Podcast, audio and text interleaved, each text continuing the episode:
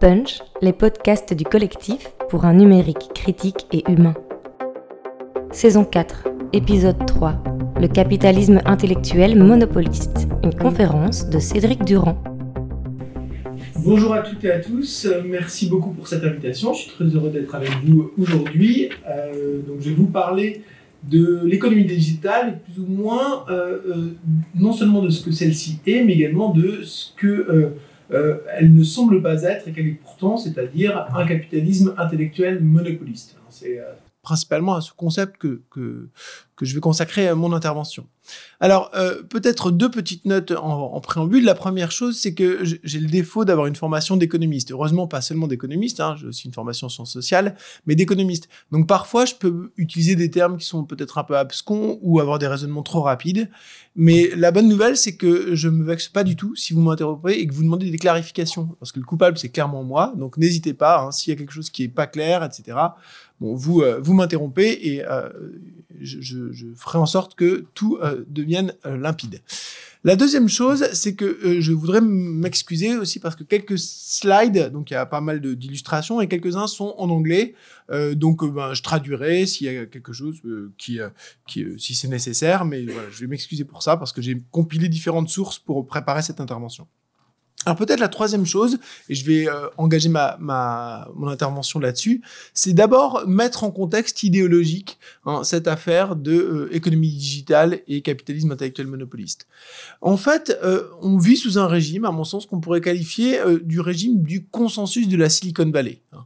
Peut-être que vous avez en tête ce qu'était le consensus keynésien d'après-guerre. Hein. Le consensus keynésien d'après-guerre, c'était l'idée d'une époque où par l'investissement, par le plein d'emploi, euh, on pouvait organiser de manière volontariste la société. Hein, et en particulier, l'État avait un rôle important à jouer avec les partenaires sociaux pour assurer cette prospérité partagée et régulée, si vous voulez, hein, euh, une forme de capitalisme régulé par l'intervention publique. Ça, c'est le consensus euh, d'après-guerre, le consensus keynésien. Ensuite, on a eu l'émergence du néolibéralisme. Et dans les années 80 a émergé un nouveau consensus qu'on a appelé consensus de Washington. Le consensus de Washington, c'est quoi? C'est l'idée qu'il faut libérer les forces du marché, hein. qu'il y a une, inefficacité foncière de l'État et qu'il faut libérer les forces du marché. Et euh, ce consensus euh, de Washington, c'est caractérisé par trois types de mesures principalement. Un premier genre de mesures, c'est des mesures de stabilisation budgétaire. Hein. Il faut l'austérité, il faut des finances publiques saines. Hein, donc alors qu'à l'époque keynésienne, il fallait du déficit public pour dynamiser les économies. Maintenant, l'argument est qu'il faut des finances publiques saines. Le deuxième argument est qu'il faut laisser davantage jouer le, marché, c'est-à-dire libéraliser les économies. À la fois les libéraliser du point de vue externe, hein, il faut faire en sorte que le commerce soit libre, que l'investissement soit libre, etc. Mais également du point de vue interne, il faut libéraliser les professions, il faut déréglementer les marchés, etc. Et troisième Troisième argument, il faut également privatiser. L'État doit se dessaisir de l'activité économique et la remettre au privé privatiser. Ça, c'est le consensus de Washington des années 80. Et à mon sens, aujourd'hui, on vit dans un troisième consensus, qu'on pourrait appeler le consensus de la Silicon Valley. Le consensus de la Silicon Valley n'est pas la négation du consensus de Washington, mais essaye de formuler quelque chose de plus positif que celui-ci. Pourquoi? Parce que le consensus de Washington, essentiellement, c'est une critique du consensus keynésien. C'est dire euh, ça va pas, l'État quand il intervient, il n'est pas efficace. Ou des modèles développementistes, ou de l'Union soviétique, du modèle de l'Est. L'État, ça ne va pas, il n'est pas efficace. Il faut donc libérer le marché. Mais quand on arrive à la fin des années 90, au début des années 2000, on est dans une conjoncture où euh, ça va pas si bien que ça. Hein.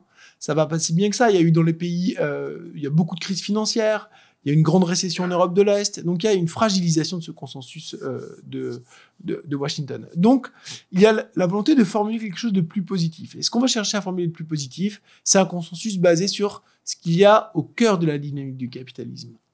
Et qu'est-ce qui est au cœur de la dynamique du capitalisme? C'est la question de l'innovation. Donc ça va être vraiment un consensus qui va être centré sur l'innovation. Le consensus de la Silicon Valley, c'est hein, une forme de euh, monomania hein, de l'innovation. Alors pas seulement ça, mais une manière d'innovation. Alors je vais essayer de vous raconter un peu euh, d'où ça vient avant d'arriver sur euh, le résultat que ça produit. Euh, peut-être qu'on peut commencer par ce tweet que vous connaissez, peut-être. Hein.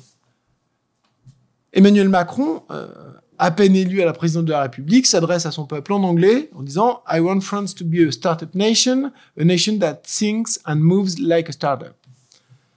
Je veux que la France soit une startup nation. Alors, qu'est-ce qu'il veut nous dire par là? Eh bien, évidemment, c'est un clin d'œil très appuyé à la Silicon Valley. La Silicon Valley, c'est l'Eldorado de ce nouveau consensus. Hein. C'est là où on a la plus grande concentration de millionnaires et de milliardaires des États-Unis. C'est là où on a, alors qu'il y a 4 millions d'habitants dans cette région, c'est vraiment pas grand monde, on a énormément de sièges sociaux de très grandes entreprises parmi les plus puissantes et les plus riches.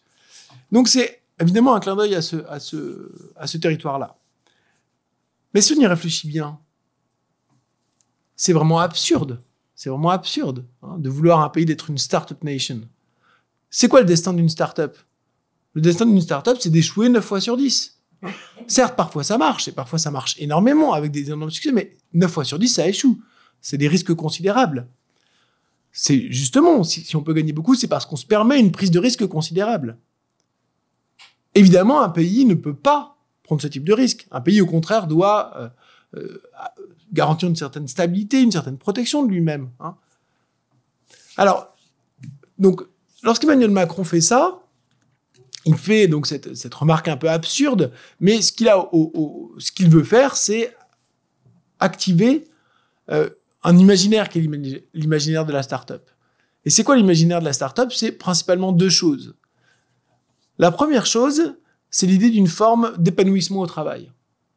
L'idée de la start-up, c'est que vous rentrez dans un collectif de travail avec un projet et que vous allez être libre pour mener à bien ce projet. Et donc, il y a cette idée d'une énergie liée à la liberté du travail, liberté d'entreprendre, liberté, la créativité.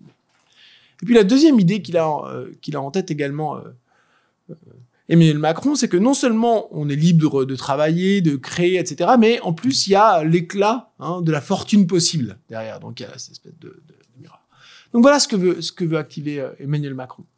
Emmanuel Macron active ça, mais il l'active pas, ça vient pas de nulle part.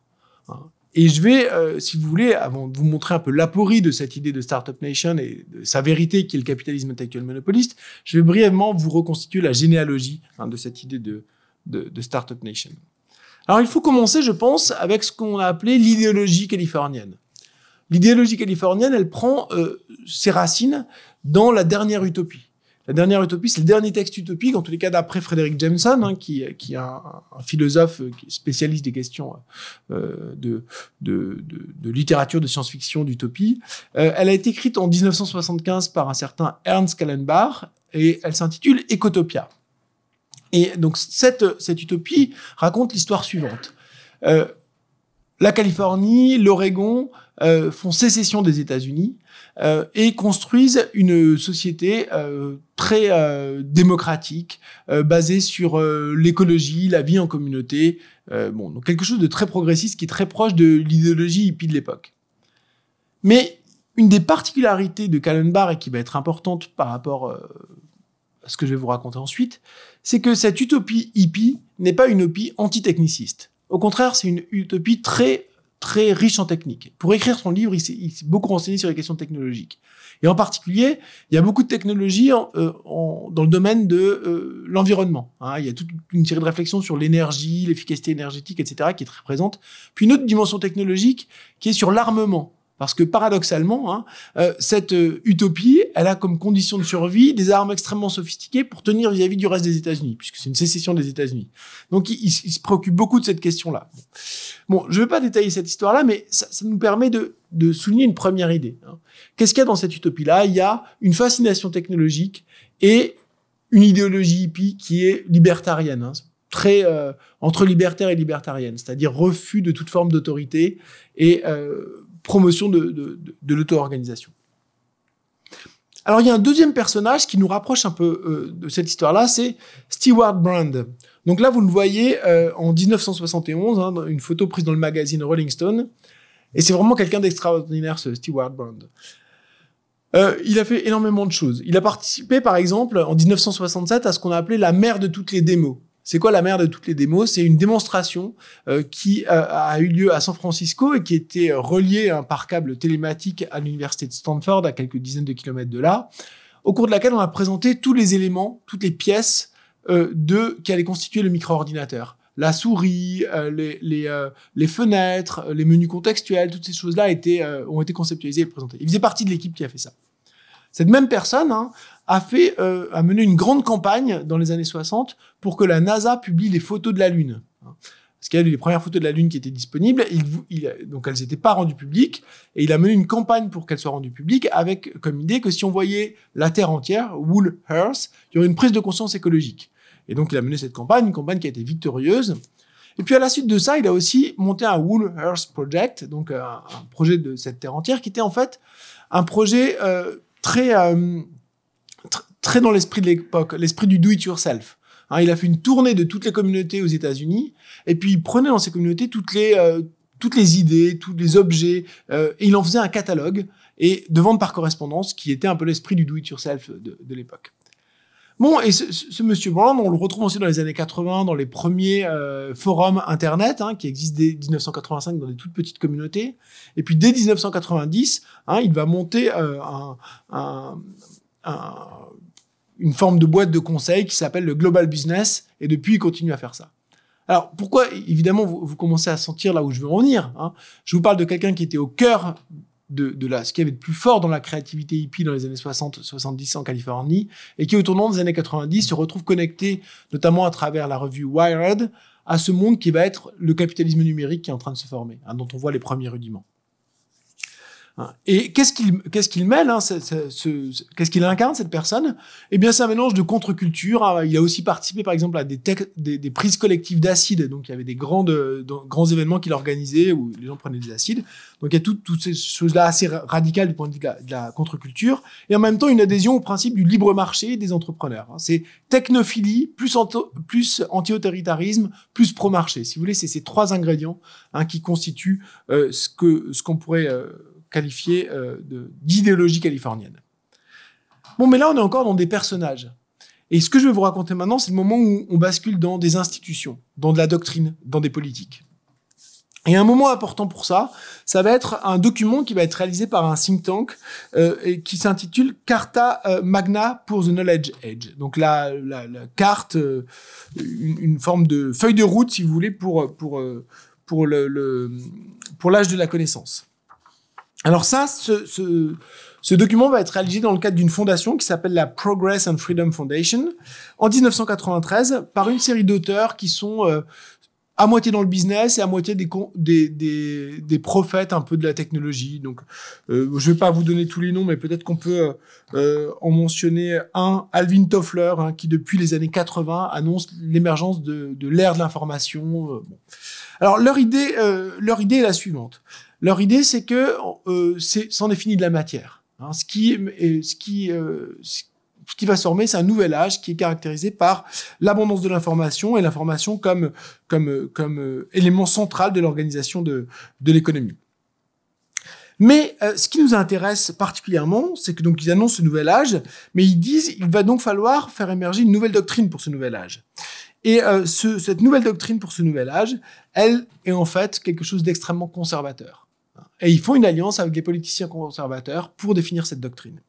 Et quel est le contenu conservateur de cette doctrine-là? Eh bien, c'est euh, les choses suivantes.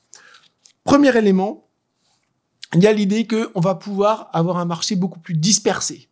Un marché beaucoup plus dispersé, pourquoi? Parce que on va pouvoir échanger des informations très facilement et donc pouvoir rentrer en contact avec beaucoup plus de monde il y a beaucoup plus d'opportunités d'avoir des transactions qu'auparavant. Auparavant, on était enserré dans des petits marchés parce que les coûts de transaction étaient importants. Pour parler comme les économistes, hein, les coûts de transaction, c'est ce que ça coûte de faire un échange.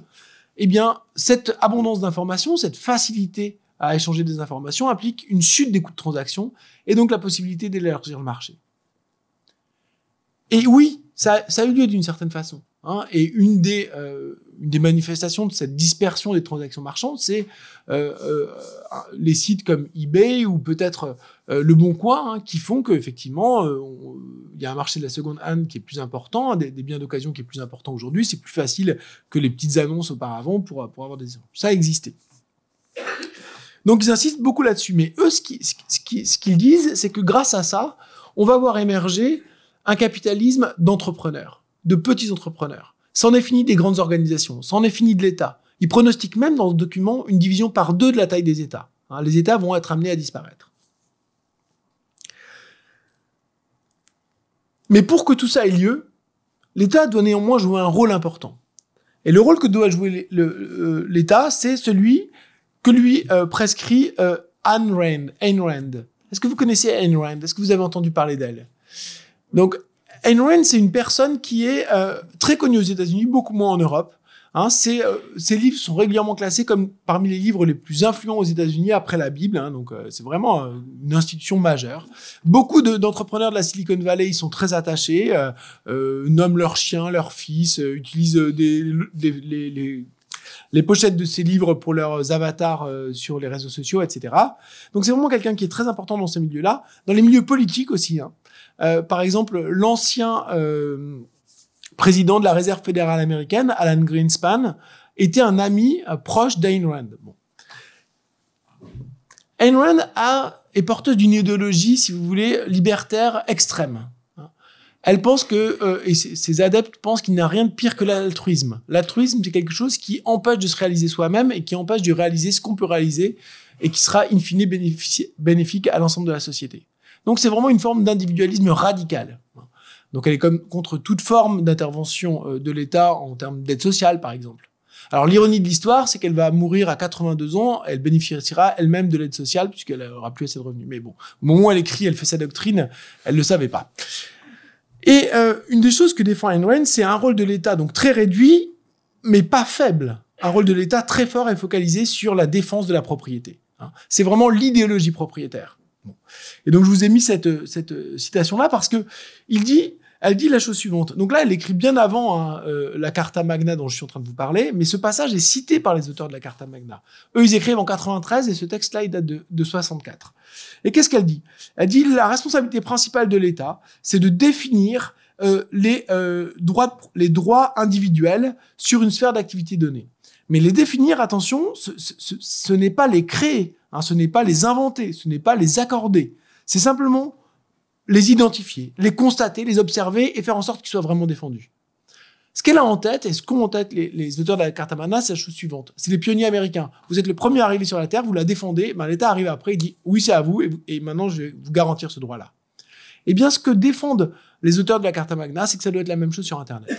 Internet est une nouvelle terre, et sur cette nouvelle terre, les pionniers, on doit leur garantir à tout prix hein, la propriété. Donc c'est une défense de la propriété, des droits de propriété intellectuelle. Ça va être, c'est le moment aussi où se, durcit la bataille pour les droits de propriété intellectuelle. Hein, qui, dans les années 90, c'est quelque chose qui devient très, très, très important. Et donc il donne comme principale tâche au gouvernement américain de dire si vous voulez soutenir ce nouvel âge de la connaissance, ce nouvel âge de l'information, ce que doit faire l'État, c'est pas avoir une politique industrielle, soutenir. Euh, non, ce que doit faire l'État, c'est une seule chose, hein, c'est défendre les droits de propriété intellectuelle dans le cyberspace. C'est ça la principale tâche de l'État.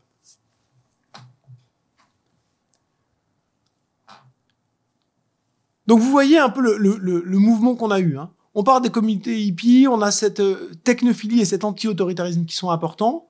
On a des trajectoires emblématiques qui sont des entrepreneurs extraordinaires, hein, à la fois de la contre-culture, mais aussi hein, d'éléments de business, qui finalement font alliance avec les conservateurs, avec les républicains dans les années 90, et arrive à un consensus transpartisan qui va être euh, se cristalliser sous le second mandat de Bill Clinton, qui est celui hein, d'une économie de la connaissance qui se définit principalement par le libre jeu de la concurrence avec un durcissement des droits de propriété intellectuelle.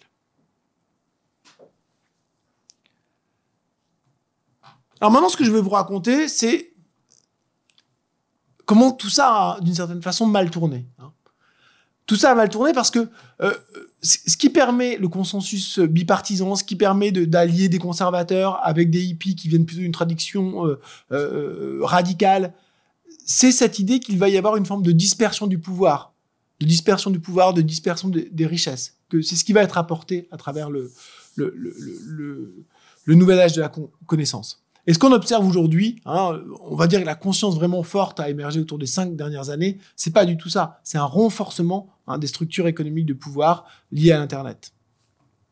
Alors, peut-être un constat qu'on peut faire, c'est ce graphique. Hein. Ce graphique, c'est, euh, il illustre ce que les dirigeants de Google euh, appellent parfois euh, l'idée d'accélération à l'échelle, acceleration to scale. C'est quoi l'idée d'accélération à l'échelle? C'est-à-dire que lorsque vous rentrez avec une bonne innovation, une innovation qui il y a un effet de réseau qui fait que plus, plus de gens sont convaincus par votre innovation et y participent, plus celle-ci se diffuse extrêmement rapidement. Il y a un effet boule de neige très fort. Et ça se traduit dans des chiffres absolument spectaculaires. Hein. Donc là, j'ai pris euh, deux entreprises chinoises, trois entreprises américaines sur une période très récente, les cinq dernières années, 2013-2017, et on regarde la croissance de leurs revenus. Hein. Donc euh, pour les entreprises américaines, c'est en dollars, et pour les autres, c'est en, yuan, monnaie chinoise. Eh bien, on voit des croissances qui vont de au minimum 200% pour Google à de l'ordre de 500% pour Facebook ou Alibaba, hein, des grandes firmes chinoises. Donc c'est vraiment des taux de croissance extrêmement rapides. Hein. C'est vraiment euh, une explosion des firmes qui explosent. Et ces firmes explosent, non seulement elles explosent en termes de croissance, elles-mêmes, donc elles étaient petites, après tout, finalement, quand elles grossissent, on pourrait dire, elles ne font que grossir. Mais il faut maintenant regarder ce qui se passe au niveau des structures capitalistes en général. Et là, on observe quelque chose qui est, euh, euh, là aussi, très, très remarquable. Très remarquable. Là, je vous présente les plus grandes firmes mondiales en 2000 par capitalisation boursière. Alors c'est quoi la capitalisation boursière? C'est la valeur en bourse euh, d'une entreprise. Donc c'est euh, hein, la valeur que lui donnent les investisseurs. Eh bien vous voyez qu'en 2000, il y a seulement Microsoft qui fait partie des dix premières entreprises mondiales en termes de capitalisation boursière. Quelles sont les principales entreprises euh, mondiales? Ce sont des entreprises des hydrocarbures. Hein. On a BP, on a ExxonMobil, on a Shell, ça va être des entreprises euh, industrielles comme, euh, comme euh, General Electric, hein, ça c'est plutôt des, des, équipements industriels, ou alors des, des biens de consommation. Protector Gamble, hein, c'est vraiment le spécialiste des biens de consommation non alimentaires durables, non durables, donc les produits ménagers, le soin, etc. On va avoir de la finance, hein, on va avoir de la distribution avec Walmart, etc. Qu'est-ce qu'on voit en 2018 hein, Donc février 2018, mais ça n'a pas tellement changé depuis. On a 8 entreprises sur 10 parmi les principales entreprises euh, en termes de capitalisation euh, boursière qui sont des entreprises liées à la tech. Alors il y a Apple qui euh, est la principale entreprise, mais on retrouve aussi donc il y a un fabricant, si vous voulez, de, de qui est aussi un fabricant euh, de matériel. Donc il y a quelque chose qui est un peu hybride par rapport à ce que je viens de raconter. À la fois c'est un fabricant de matériel, puis à la fois l'iPhone et les produits Apple, c'est plus que ça, c'est aussi des services, des interfaces, euh, des euh, des moyens de paiement, etc. Mais on a ensuite toute une série d'entreprises qui sont d'abord et avant tout hein, des entreprises de services, hein, soit qu'elles produisent des logiciels, soit qu'elles produisent de la distribution. Donc là, on a Alphabet, donc c'est Google, Microsoft, Amazon, Facebook, et puis donc deux Chinois, hein, Tencent et Alibaba, qui sont les deux hein, euh, à l'interface des réseaux sociaux et euh, du commerce. Donc il y a eu un grand bouleversement hein, du capitalisme. C'est ce que montrent ces, données. Auparavant, donc là je vous je vous, je vous mets pas des, des, tonnes de données, mais euh, dans les années des années 1910 aux années 1980 80, 80, aux États-Unis, il y a une grande stabilité des grandes entreprises. Il y a de la mobilité, mais à la marge. Hein. Il y a des entreprises qui durent très longtemps, Dupont de Nemours, euh, General Electric, euh, General Motors, tout ça, c'est des entreprises qui ont, sur des décennies et des décennies, occupé hein, des places centrales. Là, en l'espace d'une dizaine d'années, on a eu un, chamboulement, un chamboulement majeur.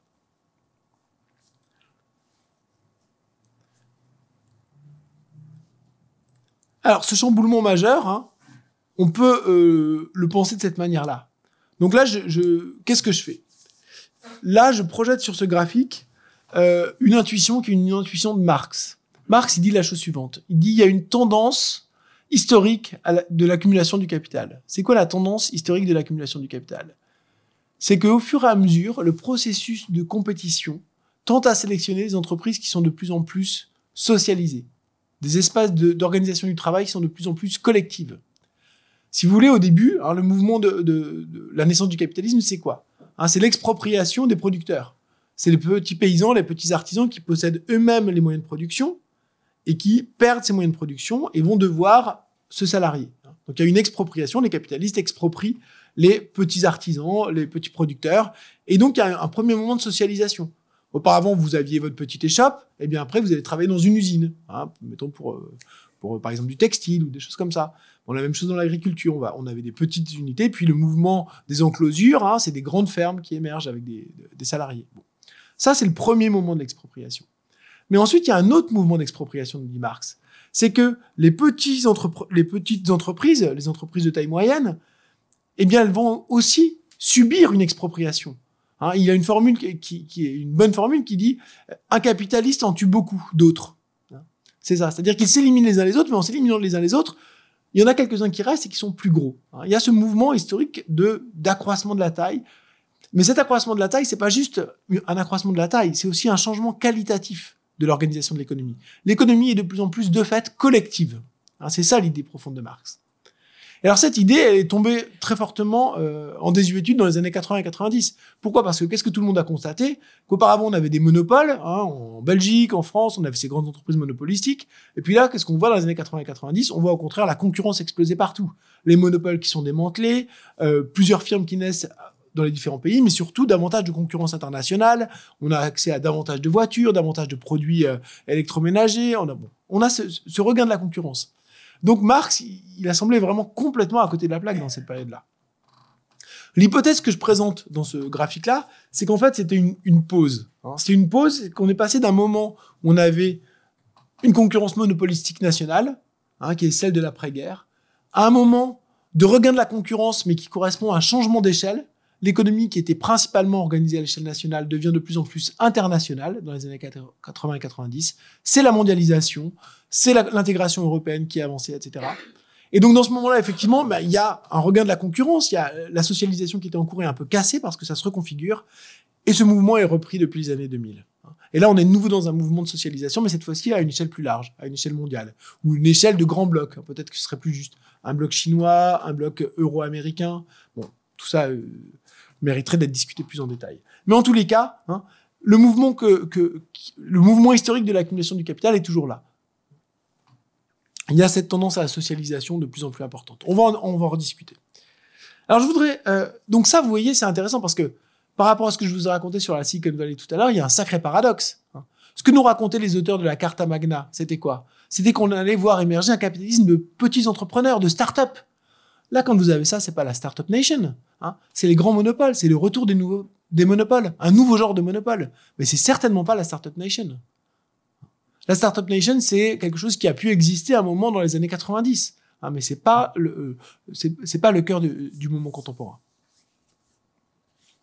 Un autre paradoxe, il y en a beaucoup, hein, je vais vous en donner deux. Hein. Le premier paradoxe, c'est le retour des monopoles contre les startups. Un autre paradoxe, c'est que on a beaucoup d'innovation, et la preuve de cette innovation, c'est le grand chamboulement des structures productives dont je vous ai parlé. Il y a d'autres preuves de ça. Il y a plus de brevets, des brevets de meilleure qualité d'après ce que mesurent les économistes. Et pourtant, et pourtant, la croissance économique, ça va pas très bien. Il y a une tendance au déclin de la croissance économique décennie après décennie. Et en particulier, hein, depuis la crise, il y a des débats sur euh, l'idée qu'on serait dans une forme de stagnation séculaire. Il n'y a pas eu de reprise forte après la crise de 2008.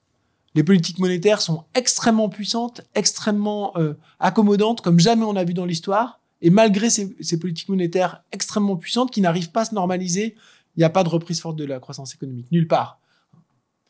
Donc là, il y a un sacré paradoxe. Hein. C'est le problème de Philippe Aguillon. Peut-être que vous connaissez Philippe Aguillon. Philippe Aguillon, c'est un économiste, il est euh, professeur euh, à Harvard, mais aussi au Collège de France. Et dans sa leçon inaugurale au Collège de France, qui devait être en 2014, il pose la question suivante. Pourquoi l'accélération de l'innovation ne se reflète pas dans l'évolution de la croissance et de la productivité hein? Parce que lui, c'est un théoricien de la croissance et il a expliqué que la croissance était liée à l'innovation. Il a fait tout son travail dans les années 80-90, c'est un néo-schumpeterien pour expliquer à quelles conditions l'innovation permettait la croissance.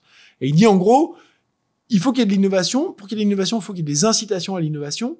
Pour qu'il y ait des incitations à l'innovation, qu'est-ce qu'il faut? Il faut qu'il y ait des droits de propriété intellectuelle. Il faut qu'on protège les innovateurs. Et patatras, pour Philippe Aguillon, ça marche pas. Et il est vraiment très embêté. Hein. Dans sa leçon au Collège de France, il dit, en fait, ça doit être un problème de mesure. En fait, il doit y avoir vraiment de la productivité, il doit y avoir plus de croissance, mais on la mesure mal. Donc il va consacrer deux années avec des collègues à faire des, travaux et il montre qu'effectivement on peut dire qu'on la mesure mal. Il donne une nouvelle mesure. Mais le problème c'est qu'ils ont la même tendance. Alors c'est bien, la productivité est plus élevée mais elle baisse quand même. Ouais, alors là c'est le grand n'importe quoi maintenant. Donc il, ouvre plein d'hypothèses. Une des hypothèses c'est que c'est de la faute à la politique monétaire. Bon, mais enfin vous voyez là on, s'éloigne vraiment sérieusement du sujet. Donc là il y a une vraie une vraie contradiction dans l'idéologie de la Silicon Valley. Hein. C'est que l'innovation elle apporte pas un capitalisme dynamique. Hein. Le capitalisme il est au contraire il est en perte de dynamique aujourd'hui. Alors, une de mes hypothèses, hein, celle que je vais vous, discuter maintenant dans le, reste de cette euh, communication, c'est l'idée que ce qui est en cause, c'est la monopolisation intellectuelle.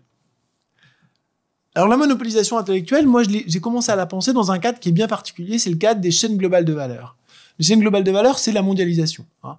La mondialisation, c'est non seulement davantage de commerce, davantage d'investissements internationaux, davantage de flux financiers internationaux, mais c'est peut-être et surtout davantage de fragmentation des processus productifs. Auparavant, les objets, ils étaient, euh, euh, prenons une automobile, elle était essentiellement produite par une entreprise avec éventuellement un premier réseau de sous-traitants autour d'elle, mais quelque chose d'assez limité et souvent très localisé. C'est plus du tout le cas aujourd'hui. Aujourd'hui, on a des réseaux de sous-traitants qui sont extrêmement complexes, extrêmement allongés. Mais ça concerne beaucoup de produits. Ça vaut pour l'automobile, ça vaut pour euh, le high-tech, ça vaut également pour les vêtements, ça vaut pour les produits alimentaires, etc. Il y a bien peu de produits aujourd'hui qui n'ont pas circulé, qui n'ont pas des composants qui viennent de dizaines de pays hein, avant d'arriver euh, à leur usage final. Alors, d'où ça vient cette histoire de fragmentation des, processus productifs? Ben, Ça vient de plusieurs choses. Hein. Une des premières raisons, c'est euh, que tout simplement la libéralisation du commerce. C'est plus facile de d'échanger de manière internationale, donc ça devient plus avantageux d'aller chercher des, euh, des, sous-traitants éventuellement moins chers ailleurs. La deuxième raison, qui est très liée à ça, c'est le grand changement politique des années 90. La fin de l'Union soviétique, l'ouverture de la Chine. On a parlé de grand doublement de la, main-d'œuvre mondiale. La main-d'œuvre à disposition du capital international a doublé. Elle est passée de 1,5 milliard à 3 milliards de travailleurs potentiels, comme ça, en l'espace de quelques années. Donc là, évidemment, c'est quelque chose qui a eu des effets massifs, et en particulier, comme effet massif, de faire baisser le coût du travail non qualifié.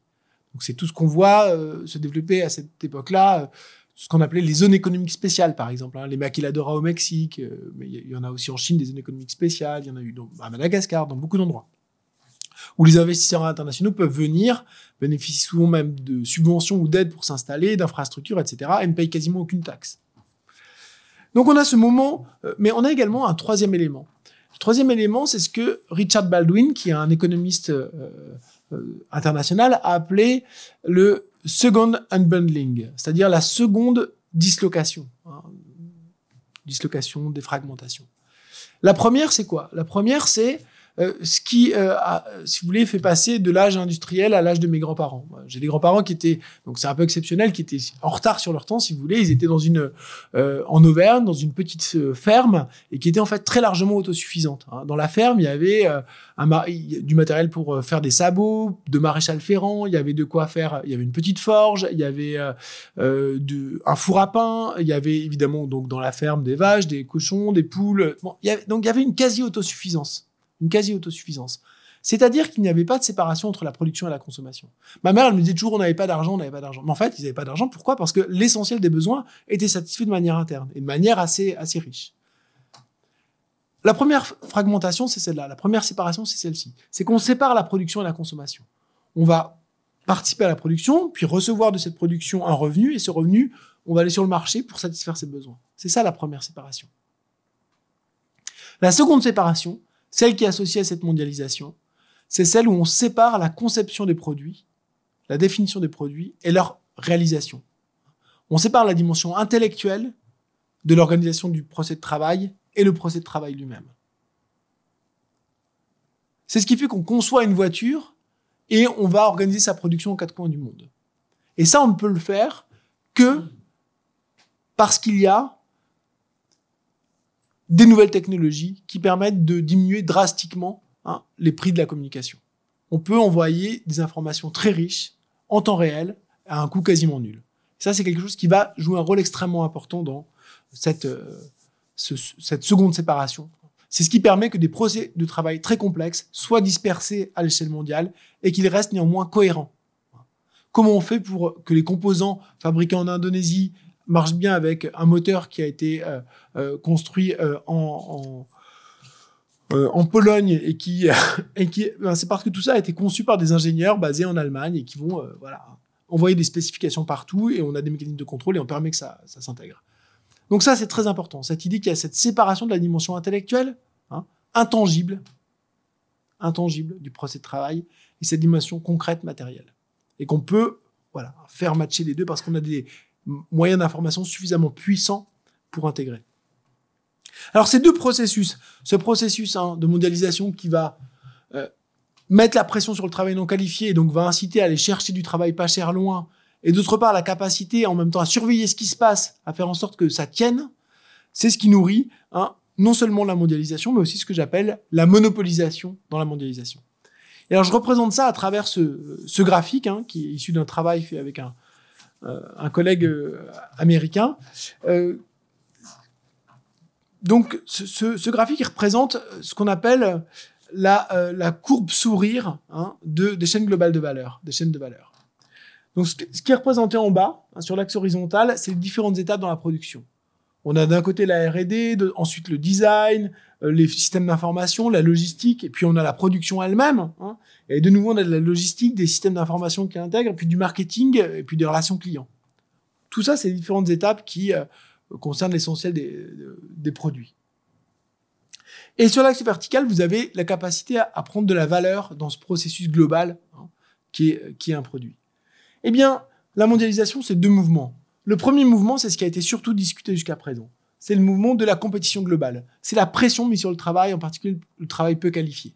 Et donc là, il y a un écrasement, un, écrasement des salaires. C'est ce qui est en cause aussi dans les inégalités qu'on on connaît dans, les pays les plus riches.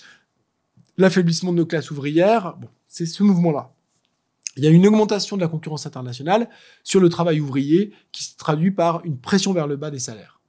Ça, c'est un mouvement très fort on a beaucoup discuté de ça. Mais ce dont on a moins discuté, et ce qu'on essaie de mettre en, évidence, c'est l'autre mouvement. Ce qui fait qu'il y a de la valeur qui, est accaparée aux deux extrémités. C'est la monopolisation intellectuelle. C'est la monopolisation intellectuelle. Alors cette monopolisation intellectuelle, je vais essayer de vous expliquer un peu euh, de quelle manière euh, ça fonctionne. Si vous me suivez toujours, ce n'est pas, pas perdu. Vous refaire le lien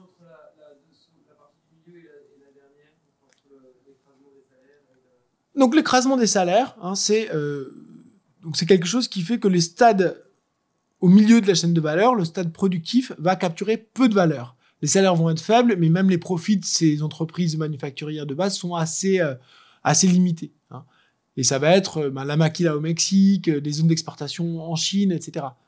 Alors ça veut dire en Chine par exemple, même si les salaires sont très faibles et les profits sont pas très élevés, il y a quand même il y a quand même une, une telle quantité, une telle masse, qu'il y a eu un processus d'accumulation qui a eu lieu. Ça ne veut pas dire que ça n'a pas lieu. Mais si on prend la répartition globale du gâteau, ben, il n'y a pas beaucoup de valeur qui va à ces stades-là, si vous voulez. À l'inverse, donc d'habitude, c'est surtout ce qu'on voyait. On disait aux extrêmes, il y a beaucoup de valeur parce qu'on n'a pas beaucoup au milieu. Et c'est vrai. Mais moi, ce que, j'essaie de, de, souligner, c'est que s'il y a beaucoup de valeur aux extrêmes, c'est aussi qu'il se passe quelque chose. Et ce quelque chose, je vous ai nommé, je vous ai pas dit quels étaient ces ressorts, mais je vous l'ai nommé. Ce quelque chose, c'est la monopolisation intellectuelle. Je voudrais vous demander Bien sûr. si vous montriez quelques secteurs pour lesquels à gauche et à droite de votre euh, très intéressant graphique, à travers des firmes, comment ça marche? Si je prends par exemple une firme de petites sandales qui est dessinée à Londres, qui est faite à Hong Kong, vous avez les deux monopolisations du design, des modes et des suivis, et puis des commercialisations et de la pression à la production au Bangladesh. Pourriez donner deux, trois autres secteurs Oui, bien sûr, je vais vous donner deux exemples qui sont très fameux dans cette littérature, c'est Nike et Apple. Pourquoi? Parce que c'est, si vous voulez, la radicalisation la plus importante de ce processus-là. C'est ce qu'on appelle des entreprises sans, euh, sans fabrique, et pourtant c'est des entreprises industrielles. L'une comme l'autre, elles, elles, elles, produisent des biens qui sont des biens matériels, qui ont certes une forte charge symbolique, mais c'est quand même des biens matériels. Et pourtant, elles n'ont pas d'usine. Et pourtant, elles prennent l'essentiel de la valeur. Alors comment ça fonctionne ça? Eh bien, on a deux mouvements. Hein. On a d'une part la conception du matériel qui est faite à un bout de la chaîne. Hein. Les chaussures Nike sont dessinées par Nike. Les... Donc il y a tout un processus de création. Les logiciels euh, Apple sont faits par, euh, par, Apple, mais non seulement les logiciels d'Apple sont faits par Apple, mais les matériels d'Apple sont dessinés par Apple. Non seulement les matériels d'Apple sont dessinés par Apple, mais les, les, les machines pour fabriquer les, les matériels Apple sont dessinés par Apple eux-mêmes. C'est-à-dire que la connaissance du procès industriel c'est pas juste du design, hein, c'est pas juste de l'innovation, c'est aussi de la connaissance industrielle extrêmement fine, sans pour autant posséder les, euh, les machines elles-mêmes. Donc il y a cette, vraiment cette dimension extrêmement précise, industrielle de la chose, sans donc mais néanmoins intangible dans le sens où c'est la définition des standards, la définition des techniques, la définition des formes qui est faite. Et puis il y a en aval hein, la relation client qui est extrêmement importante, le marketing, euh, l'impact sur les réseaux sociaux, la capacité à savoir euh, à anticiper les évolutions de, de, la demande, des goûts, etc. Hein, toute cette partie-là. Alors cette logique de monopolisation intellectuelle, elle procède en fait de deux, euh, de deux de dynamiques. Alors la première chose, vous comprenez, hein, c'est ce que j'ai essayé d'insister, c'est que je me suis décalé par rapport au discours général sur le numérique qui est uniquement Google, Facebook, etc. Moi, ce dont je, veux vous parler là, c'est ce qu'on voit avec Google, Facebook ou même Amazon, c'est en fait un mouvement qui est beaucoup plus large et qui, concerne tout, y compris l'industrie, dans ce cas-là le plus industriel. Et euh, ce que, ce que l'on voit, c'est une logique donc de monopolisation intellectuelle qui est en fait fonctionnelle à cette fragmentation internationale des processus productifs, à cette chaîne globale de valeur. Et elle est fonctionnelle avec deux, euh, deux pôles. Hein. Un premier pôle, c'est un pôle qui est les droits de propriété intellectuelle, et un second pôle, c'est les externalités de réseau, la fonctionnalité des réseaux. Donc c'est normal que vous compreniez pas encore ce que ça veut dire cette histoire d'externalité de réseau, parce que je vais l'expliquer après. Voilà, je pose les deux, deux, deux, éléments que je vais euh, expliquer. Je vais me consacrer d'abord sur cette histoire de droit de propriété intellectuelle. Quel est le rapport entre cette fragmentation internationale des processus productifs et les droits de propriété intellectuelle? Eh Bien, en fait, il est assez simple. Enfin, d'abord, on peut constater, hein, on va constater ça, que au moment où explose cette mondialisation, c'est-à-dire les années 90 et les années 2000, eh bien, c'est le moment où explosent les droits de propriété intellectuelle. Une des manières de l'observer, c'est ce graphique-là. Ce graphique qui représente les accords commerciaux internationaux qui comprennent des droits de propriété intellectuelle. Hein. Donc jusque dans les années 90, il n'y en avait pas beaucoup. Dans les années 90, on voit exploser le nombre d'accords internationaux. Mais dans ces accords internationaux, petit à petit, se généralisent euh, des, clauses portant sur les droits de propriété intellectuelle. Alors, pour donner un autre exemple, c'est aussi l'époque, hein, 1995, où il va y avoir le lancement de l'OMC. Et dans ce cadre-là, hein, euh, la mise en place de l'accord TRIPS, hein, c'est un accord sur la propriété intellectuelle à l'échelle internationale. Donc on a vraiment une coïncidence historique de la mondialisation dans ce qu'elle a de plus euh, commercial, investissement, réglementaire, mais également de la mondialisation euh, en ce qui concerne les normes sur la propriété intellectuelle. Et cette coïncidence n'est pas une coïncidence à mon sens. Elle n'est pas une coïncidence à mon sens. Pourquoi? Parce que euh, si vous êtes une entreprise et que vous souhaitez vous engager avec des, partenaires qui sont dans d'autres pays, eh bien vous, prenez un risque. Le risque, c'est dans cet échange, vous allez faire circuler de l'information. Et cette information, elle concerne vos, produits, éventuellement votre innovation. Et donc, elle est, vulnérable à une réappropriation par les autres. Et plus vous allez fragmenter votre processus productif, plus vous allez aller dans le détail, plus vous allez peut-être laisser des entrées hein, pour que d'autres vous prennent votre connaissance, vous prennent votre innovation, se l'approprient à vos dépens. Donc une des manières d'être rassuré pour participer dans cette, euh, à cette mondialisation, eh c'est de vous protéger avec des droits de propriété intellectuelle. Et on tend effectivement à observer hein, que plus il y a de droits de propriété intellectuelle importants, plus il y a de commerce. Et par contre, plus il y a de droits de propriété intellectuelle, il n'y a pas par contre, plus d'investissement. Donc là, c'est intéressant. Je, je, m'arrête un instant là-dessus. Pourquoi? Parce que si vous avez confiance dans vos partenaires, eh bien, vous n'allez pas investir et posséder les établissements. Vous allez plutôt directement faire de l'échange. Alors si vous vous méfiez, vous allez investir comme ça. C'est vous qui nommez le directeur de l'usine, c'est vous qui contrôlez ce qui se passe, et vous, vous espérez qu'il y aura moins de fuite de votre connaissance. C'est un peu ça l'idée. Bon, ça, euh, ça marche assez bien, hein, et ça marche assez bien, et ça permet de comprendre comment, à partir des années 90, s'étend, hein, d'abord dans l'Atlantique Nord et au, au euh, et vis-à-vis de l'Amérique latine, puis ensuite avec l'Asie, hein, ce, cette mondialisation du droit de propriété intellectuelle. Ce qu'on voit aussi, c'est ceux qui n'y participent pas. Ceux qui n'y participent pas, c'est ceux qui sont le moins insérés dans la mondialisation.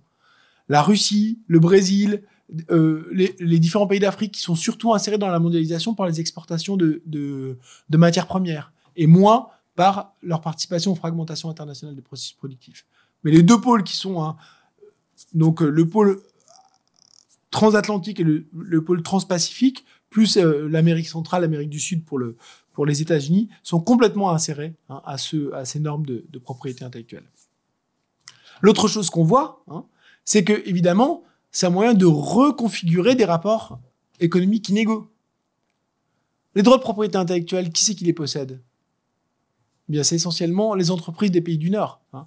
Si on regarde les, euh, les, les donc ça c'est les brevets hein, déposés internationaux, déposés donc dans les trois principaux euh, bureaux de dépôt des brevets. Donc c'est quoi? C'est le Japon, les États-Unis et l'Europe. Donc les grandes firmes, quand elles ont un brevet important, elles le déposent dans ces trois bureaux de brevets, des brevets. Eh bien, euh, on a au début des années 2000, on a plus du tiers, enfin un tiers de, des, des patentes qui va au Japon, aux États-Unis et à l'Europe. Il reste quasiment rien pour le reste du monde ça se rééquilibre un tout petit peu hein, dans les années 2010. Hein, on voit que la Corée arrive à 5%, la Chine se rattrape très vite, mais reste encore à un niveau euh, relativement négligeable. La propriété intellectuelle est d'abord et avant tout une propriété des pays de, la triade, Europe, États-Unis, Japon. Si vous regardez sur les marques, c'est la même chose. Hein. Donc ça, c'est un indicateur d'utilisation des marques. Et là, on regarde donc, c'est-à-dire l'intensité internationale des marques, c'est-à-dire des marques qui sont utilisées à l'étranger. Eh bien, qu'est-ce qu'on observe? C'est que essentiellement, hein, euh, ce sont, enfin, c'est même exclusivement, donc là, il doit y avoir les 15 principaux pays, c'est que des pays du Nord. Il n'y a pas un pays du Sud. Pays européens, euh, États-Unis, euh, Japon, Corée, voilà un peu les différents pays qui sont, qui sont les principaux dépositaires de marques il n'y a pas le Japon, parce que le Japon, ils ont assez peu de marques finalement internationalisées, mais c'est surtout les autres pays européens et euh, États-Unis. Vous voyez aussi le rôle des paradis fiscaux. Hein. le Luxembourg. Euh, voilà. Alors un dernier élément qui est l'avantage économique hein, de ces pays, ben, il se traduit en revenus. Et donc ça, c'est euh, la, balance des paiements des différents pays. Donc c'est au niveau macroéconomique. Qu'est-ce qu'on observe?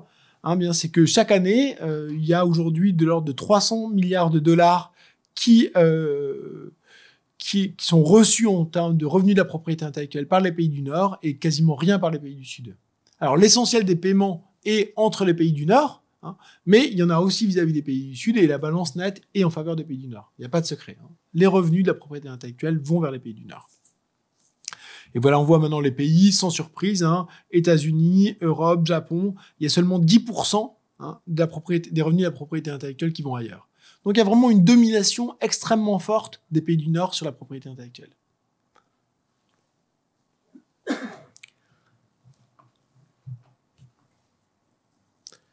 Donc voilà, ma première idée, c'est celle-ci. Hein c'est il y a monopolisation intellectuelle parce qu'il y a un durcissement des, droits de propriété intellectuelle. Et ce durcissement des droits de propriété intellectuelle, il est très directement lié à la mondialisation. Pourquoi? Hein, Parce que si on fragmente les, processus productifs, on augmente la circulation des intangibles, donc les opportunités, hein, les idées. On augmente la circulation des idées, tout simplement. Si on fragmente les processus productifs, il faut organiser cette fragmentation. Et cette fragmentation, ce second unbundling, cette seconde séparation, elle implique beaucoup de, circulation d'idées.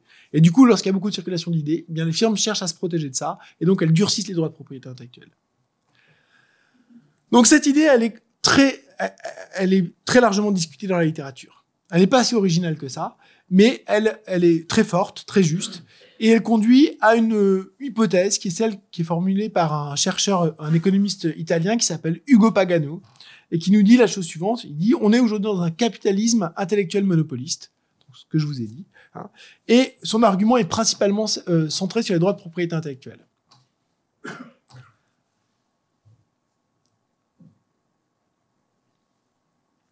Il dit auparavant on avait des grands monopoles, mais ces monopoles ils étaient associés à un contrôle sur des actifs physiques, des actifs tangibles. Aujourd'hui, on a un nouveau monopole qui est associé à des monopoles sur des idées, des actifs intangibles. Et c'est beaucoup plus dangereux. C'est beaucoup plus dangereux. Parce qu'un monopole sur des actifs intangibles, c'est un monopole donc sur de la connaissance, et ça prive tout le monde de la possibilité d'utiliser ces connaissances. C'est pas circonscrit physiquement. C'est directement global. Ça, donc, ça limite donc la liberté d'une foule d'individus dans une multitude de lieux.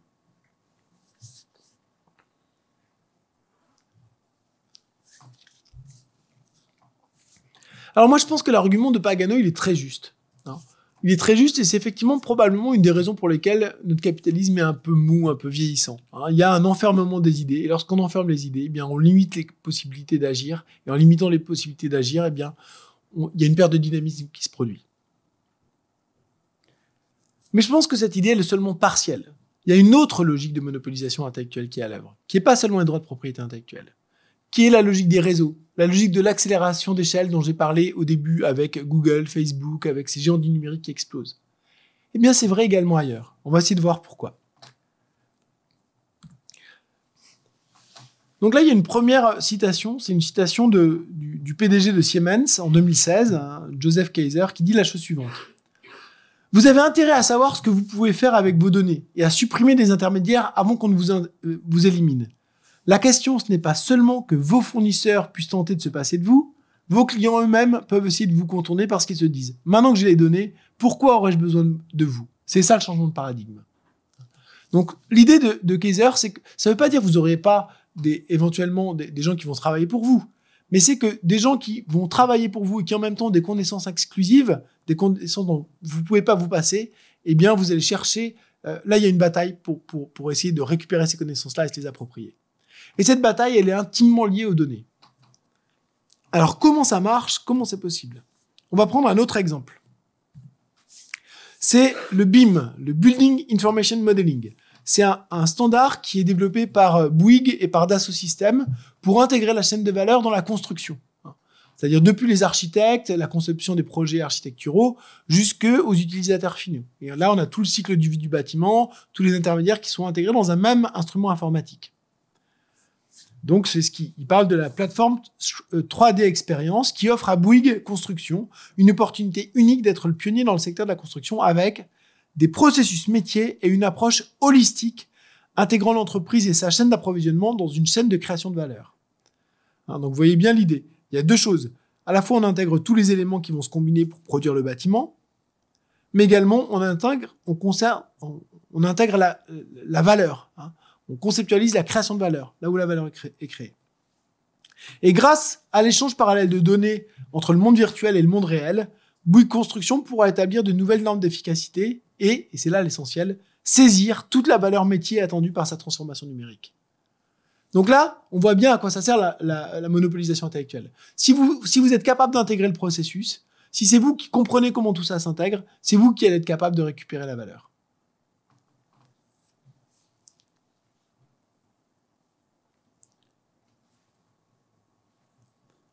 Alors, comment est-ce que vous allez être capable de, récupérer la valeur? Eh bien, je vais vous donner encore un, troisième exemple qui permettra peut-être de se rapprocher un peu plus, euh, de quelque chose de, clairement compréhensible. C'est un exemple un peu technique qui est tiré d'une recherche que j'ai fait avec une collègue sur la grande distribution. On a cherché à comprendre comment c'était possible dans la grande distribution qu'on n'ait pas beaucoup d'investissements et euh, beaucoup de profits au cours des euh, dernières décennies. Et on, s'est rendu compte de la chose suivante. Hein, ce très beau graphique qui date euh, donc euh, euh, qui, présente la dynamique entre 1990 et 2007 de la dette qu'ont les grands distributeurs vis-à-vis de leurs fournisseurs essentiellement, et d'un autre côté de leur stock de leur stock de marchandises mesuré en nombre de, jours de revenus. Tout ça est mesuré en nombre de jours de revenus. Alors, vous comprenez bien la logique de la grande distribution. La logique de la grande distribution, c'est qu'on paye en général à 90 jours. Pourquoi on paye à 90 jours? Eh bien, parce qu'on est censé avoir des stocks. Entre le moment où on achète les produits et le moment où on les amène aux clients, bah, il se passe du temps et du coup, il y a un problème de trésorerie. Donc, euh, petit à petit, il y a cette idée euh, de, du coût de gestion des stocks qui doit être assumé par, euh, en partie par les, par les fournisseurs. Jusque-là, tout va très bien. Et là, on est au début de la période. Grosso modo, hein, le coût des stocks correspond à la dette qu'a la grande distribution vis-à-vis de ses fournisseurs. Mais qu'est-ce qui se passe dans les années 90 et 2000 Eh bien, on, justement, hein, on, améliore dramatiquement la capacité de gestion des chaînes d'approvisionnement. On informatise tout ça, on rend tout ça beaucoup plus efficace. Donc il y a moins de jours, il y a moins de pertes, c'est bon, beaucoup mieux. Mais est-ce que pour autant on va changer la dette vis-à-vis du fournisseur? Eh bien pas du tout. Hein. Il n'y a pas de changement dans la dette vis-à-vis du fournisseur. Au contraire, elle va même tendre à augmenter. Et qu'est-ce qui se passe? C'est que du coup, vous allez faire des profits tout simplement en économisant sur la gestion de vos stocks et en vous, faisant financer gratuitement par vos fournisseurs. C'est ce que montre ce graphique. Hein. En temps réel maintenant, hein, euh, les grandes entreprises de la grande distribution ont euh, de l'ordre de 20 jours de chiffre d'affaires qui est financé gratuitement par, leurs fournisseurs. C'est quelque chose qui contribue à leur profitabilité de manière tout à fait significative. Quel est le lien avec mon affaire? Pourquoi ils ont été capables de faire ça, les grands distributeurs? Eh bien parce que en intégrant la chaîne logistique avec ces instruments numériques, ils ont diminué les coûts, mais ils ont obligé aussi les, fournisseurs à investir. Mais vu que c'est eux qui ont organisé ce processus-là, ils ont été capables de capturer les, gains. Donc, ils ont organisé l'efficacité, mais vu que c'est eux qui ont organisé l'efficacité à l'échelle de l'ensemble du réseau, c'est eux qui ont capturé les gains. Il y a une forme, si vous voulez, de prime à l'intégrateur. Celui qui intègre, c'est comme un péage. Il contrôle le réseau, et tous ceux qui doivent pas, euh, participer au réseau, ils sont obligés de le faire, ils n'ont pas d'autre choix, sinon ils ne peuvent pas vendre. Mais en participant au réseau, eh bien, ils consentent à laisser à celui qui a intégré l'essentiel des bénéfices de l'intégration. Donc, il y, a, des économies de réseau, il y a une complémentarité. Chacun, en participant à ces chaînes numériques d'approvisionnement, fait que les chaînes sont plus efficaces. Mais tout le monde, donc elles sont bien plus efficaces, il n'y a pas de doute là-dessus. La preuve, c'est qu'il y a moins de stock. Mais tout le monde ne bénéficie pas de la même manière de cette plus grande efficacité. La même chose pour BIM, si vous voulez, chez, chez, chez, euh, Bouygues. Sans doute, il y aura plus de fiabilité, de cohérence dans le processus de la construction, moins de, de ratés, peut-être moins de délais, etc. Mais qui va capturer l'essentiel de la valeur? C'est l'entreprise qui met en place ce processus-là, en l'occurrence Bouygues. Alors il y a une autre manière de le voir, là c'est une citation du, euh, du, euh, de, du New York Times de, il y a deux ans, qui dit qu'il y a une bataille qui est aujourd'hui en train d'avoir lieu entre Walmart et euh, Amazon. Amazon et Walmart sont deux grandes entreprises qui toutes les deux font du commerce l'un du commerce en ligne, l'autre du commerce. Euh, Walmart, c'est comme Carrefour, si vous voulez. C'est une grande entreprise, c'est la première entreprise mondiale de, de. Mais au fond, sur quoi ils sont en compétition? Ils sont en compétition sur la partie intangible du business. C'est quoi la partie intangible du business? Eh bien, c'est la capacité à gérer justement ces chaînes d'approvisionnement c'est la capacité informationnelle à amener les produits depuis leurs producteurs, essentiellement pour tout ce qui est non alimentaire en Asie, vers les grands marchés d'Europe et des États-Unis.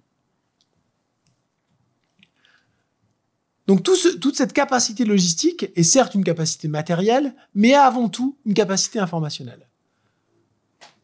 Et puis il y a une autre dimension qui est une capacité informationnelle, c'est la relation client. C'est de plus en plus aujourd'hui pour vendre, il faut très bien connaître vos clients individuellement, leur faire les bonnes suggestions au bon moment, avoir du marketing ciblé, avoir bon, c'est les fichiers clients, c'est toutes les applications qui font que on est euh, Amazon a fait sa fortune en nous connaissant très bien et en nous faisant les bonnes suggestions au bon moment. Il y a à peu près un tiers des ventes sur Amazon qui sont le résultat des suggestions faites par Amazon à ses clients. Alors, vous voyez, il y a un truc de, de matching extrêmement fort. Or, dans les deux cas, qu'il s'agisse des capacités informationnelles à gérer la, chaîne de valeur ou de la capacité informationnelle à gérer les clients, les plateformes, etc. Qu'est-ce que c'est? C'est des intangibles, c'est donc des investissements qui essentiellement sont fixes. Une fois que vous avez fait votre plateforme, votre logiciel, eh bien, vous bénéficiez de rendements d'échelle infinis. Ça coûte cher à faire. Merci beaucoup. Ça coûte cher à faire, mais une fois que c'est fait, il n'y a plus de coût marginal. Hein, si vous construisez une voiture, à chaque voiture, peut-être qu'elle vous coûtera de moins en moins cher, vous avez des économies d'échelle, mais chaque voiture vous coûte quelque chose. Là, quand vous avez fait votre logiciel, que ce soit pour gérer vos clients ou pour gérer votre chaîne d'approvisionnement, vous avez quasiment plus de coûts. Hein. Des coûts énergétiques qui sont certes importants dans la masse, mais qui sont minimes, négligeables. Vous avez des rendements d'échelle qui sont infinis. Alors j'ai une petite présentation euh, euh, numérique de cette affaire-là. Hein. Si vous voulez, dans une... Donc euh, en noir, c'est une entreprise qui va être intensive en intangible, Hein, donc des logiciels, de la gestion d'approvisionnement, et en rouge, une entreprise qui va être intensive en, tangible. Eh bien, vous voyez ce qui se passe pour une entreprise intensive en tangible, le coût moyen, il finit par être à peu près stable. Alors que pour une entreprise intensive en intangible, le coût moyen ne cesse de diminuer. Hein. Donc au début, l'écart entre les deux ne cesse d'augmenter. Ça veut dire quoi? Vous vous souvenez, revenons à nos affaires de chaîne globale de valeur. Si vous êtes dans la partie intangible, intensive en intangible, si vous êtes, euh, si vous êtes Apple, par exemple, vous êtes intensif en intangible, vous avez aucune machine, vous avez rien, aucun bâtiment, vous, avez votre euh, labo de recherche, euh, vos quartiers généraux, mais vous n'avez pas grand-chose. Par contre, Foxconn qui va bosser pour vous, qui va fabriquer les... Là, ils ont des machines, ils ont des bâtiments, ils ont des choses fixes. Ça veut dire que plus vous augmentez votre échelle de production, plus l'écart de profitabilité entre vous, qui êtes intensif en intangible, et ceux qui sont intensifs en intangible, est importante. Je vais résumer un peu tout ça. Hein. je vous ai donné beaucoup de choses et je vais essayer de résumer ça dans un tableau qui est en anglais, mais je vais le raconter à, l'oral en français, donc euh, ça va va pas vous embêter trop, j'espère. On a, hein, avec la monopolisation intellectuelle, une série de rentes, hein, de monopoles, de différents ordres qui se combinent les unes les autres. D'abord, on a ce qui a été essentiellement discuté, c'est des normes, c'est un monopole légal, c'est les droits de propriété intellectuelle. Hein, J'ai montré les revenus qui en étaient tirés. C'est ce qu'on connaît le mieux et qui est extrêmement important. Il y a bien un accaparement de richesse extrêmement important par cette monopolisation, par les droits de propriété intellectuelle. Des droits de propriété intellectuelle qui ne cessent de se durcir et qui font que des, des secteurs, par exemple, comme la pharmacie, sont extrêmement profitables, essentiellement pour cette raison-là. Mais c'est pas tout. On a trois autres types de monopolisation intellectuelle qui sont aussi très importants et qui sont pour l'instant pas tellement discutés. Et qui est un peu l'originalité de ce que je vous raconte aujourd'hui. La première chose, c'est ce que j'appelle les, les rentes de monopole naturel. Si c'est vous qui êtes l'intégrateur, eh bien, c'est vous qui invitez tout le monde à participer à cette chaîne. Et donc, le fait que vous invitez tout le monde à participer à cette chaîne, que tout le monde ait besoin de cette chaîne-là, eh bien, vous allez vous approprier l'essentiel des gains liés à cette intégration. C'est comme s'il y avait un péage. C'est vous qui proposez l'infrastructure, donc tout le monde va venir, mais vous prenez plus que les autres. Tout le monde gagne, mais vous, vous gagnez plus que les autres.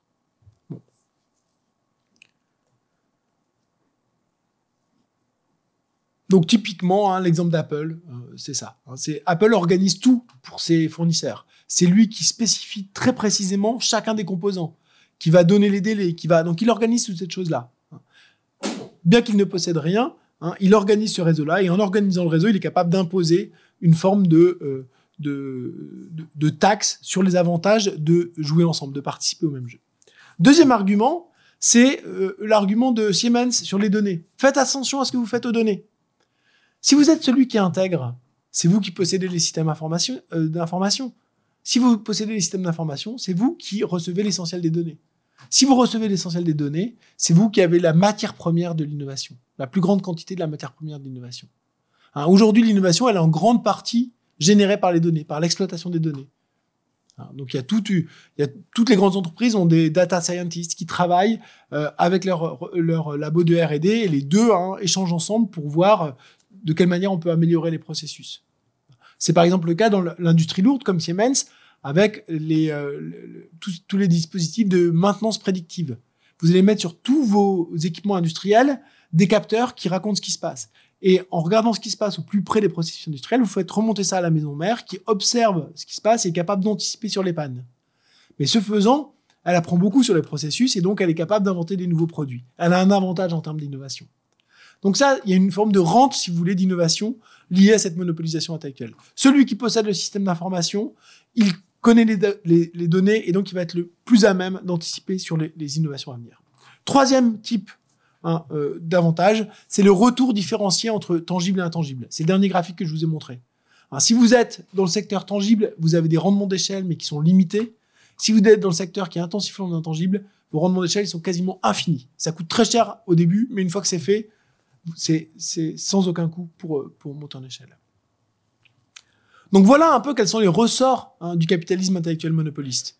C'est une réorganisation d'ampleur. C'est non seulement hein, tout ce qu'on a vu avec tout ce qu'on connaît, Apple, Amazon, les réseaux sociaux, mais c'est quelque chose de beaucoup plus large qui se traduit par ce double mouvement hein, euh, de polarisation au deux bouts de la chaîne de valeur. Du côté de la, de la, conceptualisation et du côté de la relation client, et avec entre les deux les systèmes d'information qui font le lien et qui permettent à la connaissance de remonter aux deux pôles et à la valeur de se concentrer aux deux pôles. Alors pour conclure, puisque euh, j'arrive à peu près au bout de, mon heure d'intervention, euh, je voudrais euh, évoquer hein, cette idée que, contrairement à ce que nous ont raconté les auteurs de la Carta Magna, contrairement à ce que nous raconte Emmanuel Macron avec son idée de Startup Nation, l'économie numérique n'est pas une économie hautement compétitive. L'économie numérique n'est pas une économie qui favorise l'entrepreneuriat. L'économie numérique est essentiellement une économie de rente.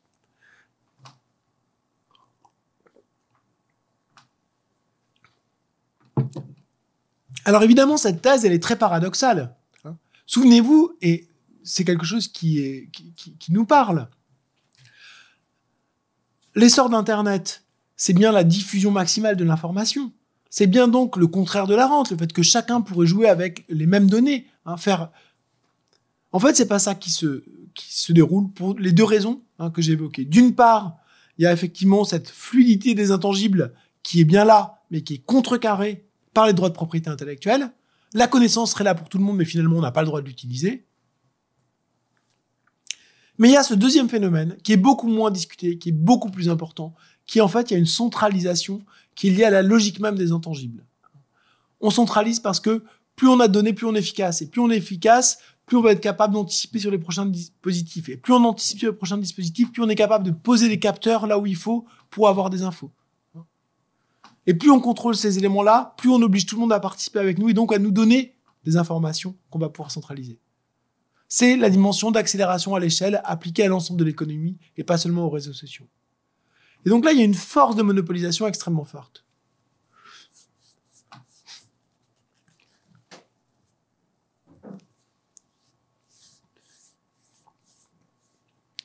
Alors, est-ce qu'on peut émettre un jugement normatif là-dessus?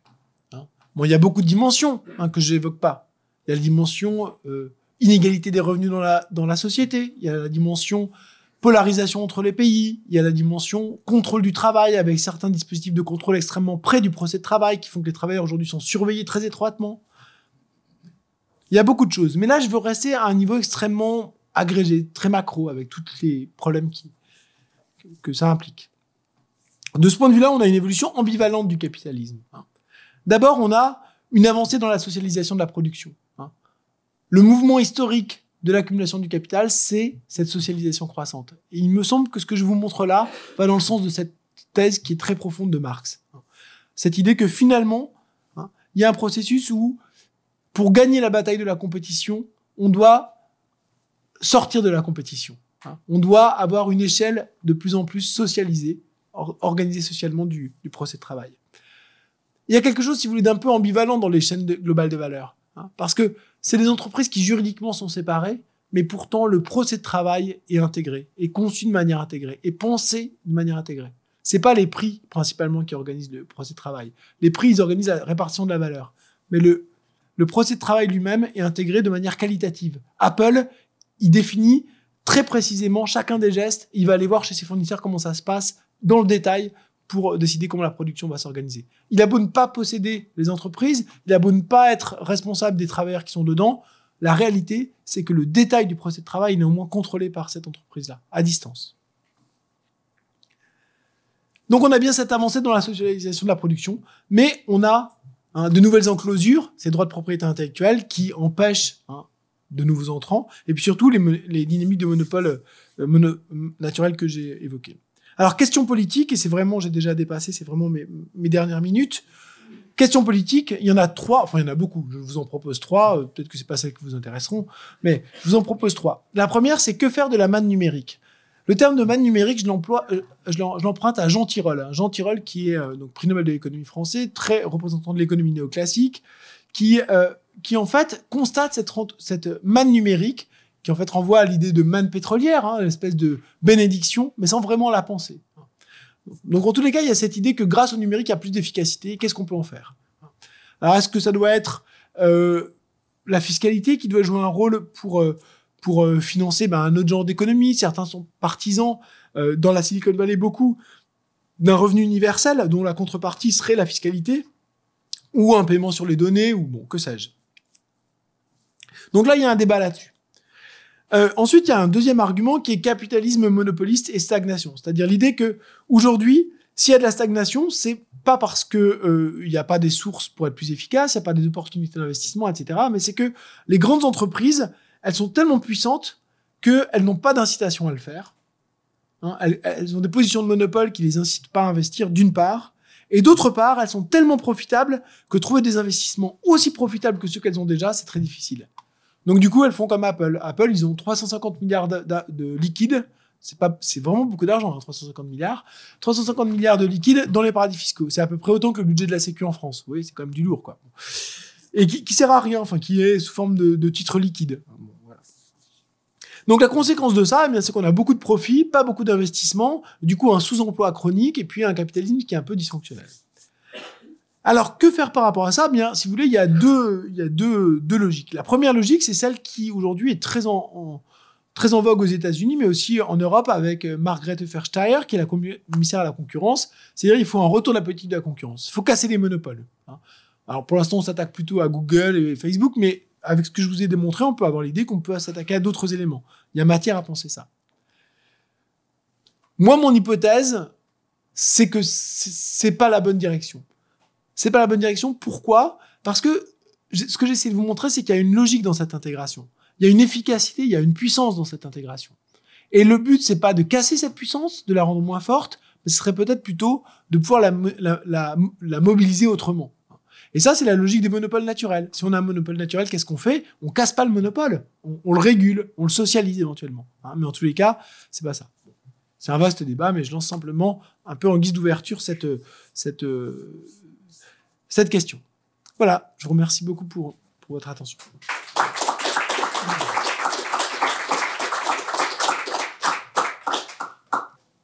C'est le moment de, de, vos questions, d'un échange avec euh, notre invité. Qui a une question, qui veut faire une intervention, une réflexion Oui, bonjour, merci, c'était vraiment super intéressant. Je pourrais vous demander de remettre la courbe en sourire, si vous voulez bien. Parce que vous, vous, vous dites, c'est vraiment très intéressant comme notion, je la découvre aujourd'hui, euh, que cette concentration de la, connaissance euh, courbe, enfin que, que l'économie aujourd'hui fonctionne sur cette concentration de la connaissance, mais il y a un élément dans la courbe qui est aussi très intéressant, c'est les deux parties qui sont la logistique. Oui. Parce que y a, je pense qu'il y a deux éléments. Il y a la connaissance que vous soulignez, et puis, moi, j'ai pêché ça chez Jean-Marie Jancovici notamment, c'est aussi l'énergie qu'on utilise. Parce que toute cette fragmentation de la chaîne logistique, d'un point de vue énergétique, elle est énorme. Donc vous avez deux, deux choses en parallèle qui fonctionnent. Et ça, vous, vous ne le, soulignez pas. Je voulais savoir ce que vous en pensiez. Parce que tout ça est lié au, réchauffement climatique, etc. Parce que si on a une diminution de sa consommation d'énergie, on a forcément aussi une faiblesse dans ce sourire à l'endroit de la logistique, ce qui n'est pas personnellement pour me déplaire. voilà. vous avez absolument raison. Hein. Je ne suis pas du tout rentré dans cette euh, discussion-là, mais une des conséquences de, cette fragmentation, c'est euh, l'allongement des chaînes logistiques. Et l'allongement des chaînes logistiques, c'est donc effectivement des dépenses énergétiques très importantes. Alors, qui, alors ce qu'il faut bien voir, c'est qu'on a un double mouvement. Hein, dans les 30 dernières années, on a un mouvement d'augmentation de l'efficacité énergétique des transports massifs et de la logistique massif. Mais on a une augmentation encore plus importante hein, de, euh, du volume. Donc le bilan euh, général est effectivement une augmentation massive des, euh, des dépenses énergétiques. Donc ça, c'est tout à fait juste. Alors ce que vous soulignez, c'est que effectivement un rétrécissement de ces chaînes aurait des effets très bénéfiques du point de vue énergétique. Vous avez absolument raison, je suis entièrement d'accord avec vous. Mais il n'y a peut-être pas que ça. Euh, il y a aussi un autre phénomène qui est lié à cette fragmentation. Cette fragmentation, c'est euh, cette idée que finalement, on connaît de moins en moins ce qui se passe à l'autre bout de la chaîne. Avec la fragmentation, c'est un, allongement, une forme d'invisibilisation euh, des conditions de production vis-à-vis du point de vue de, de l'usage la, distanciation entre le consommateur et le producteur est, vraiment poussée à l'extrême. Et ça, ça a des effets politiques puissants. On n'est pas conscient de ce qui se passe. On n'est pas conscient de la charge matérielle de la, marchandise, de l'effort qui est produit. Si les t-shirts qu'on portait, ils étaient fabriqués dans la banlieue de Bruxelles, eh bien, ils seraient sans doute pas fabriqués dans les mêmes conditions qu'ils sont fabriqués aujourd'hui. Parce qu'il y aurait, y a une proximité qui, qui rapprocherait les normes sociales associées à la production. Donc, il y a aussi cette, dans cette distanciation, que j'ai pas du tout évoqué là, il y a une dimension euh, de d'invisibilisation des conditions de production qui, qui, qui est néfaste à bien des aspects. Hein. Donc il y a l'énergie, qui est très juste, l'environnement, mais aussi le social, qui, est, qui, qui est sans doute altéré par, par ce processus-là. Merci beaucoup, hein, c'était très intéressant. Euh, full disclosure, hein, je viens de la Californie et euh, même de Silicon Valley, hein, mais ça fait 27 ans que je suis en Europe. Donc il y avait quelque chose qui manquait pour moi euh, que je voulais euh, savoir si vous pouvez commenter. La première chose, c'est un peu la différence entre l'Europe et l'Amérique de l'accès aux capitaux, en fait, et comment ça a changé. Parce que moi, je pense qu'il n'y a pas une différence de créativité ou d'innovation de, l'Europe ou l'Amérique c'est d'abord tout à fait une chose de accès aux capitaux qui a changé beaucoup. Hein. Quand on a vu euh, des innovateurs comme Spotify et trucs comme ça, mais après, ils ne restent pas ici, ils sont achetés là-bas. Donc, euh, on peut voir que l'accès aux capitaux, il a évolué, évolutionné beaucoup, mais ça c'est une chose. Deuxième chose, c'est la culture en fait, hein, et la culture de la faillite qu'il y a aux États-Unis. bon, c'est pas grave si on a une faillite, hein, si une mm. société a failli, mm. parce qu'en mm. fait, c'est une chose que qu'on apprend, quoi.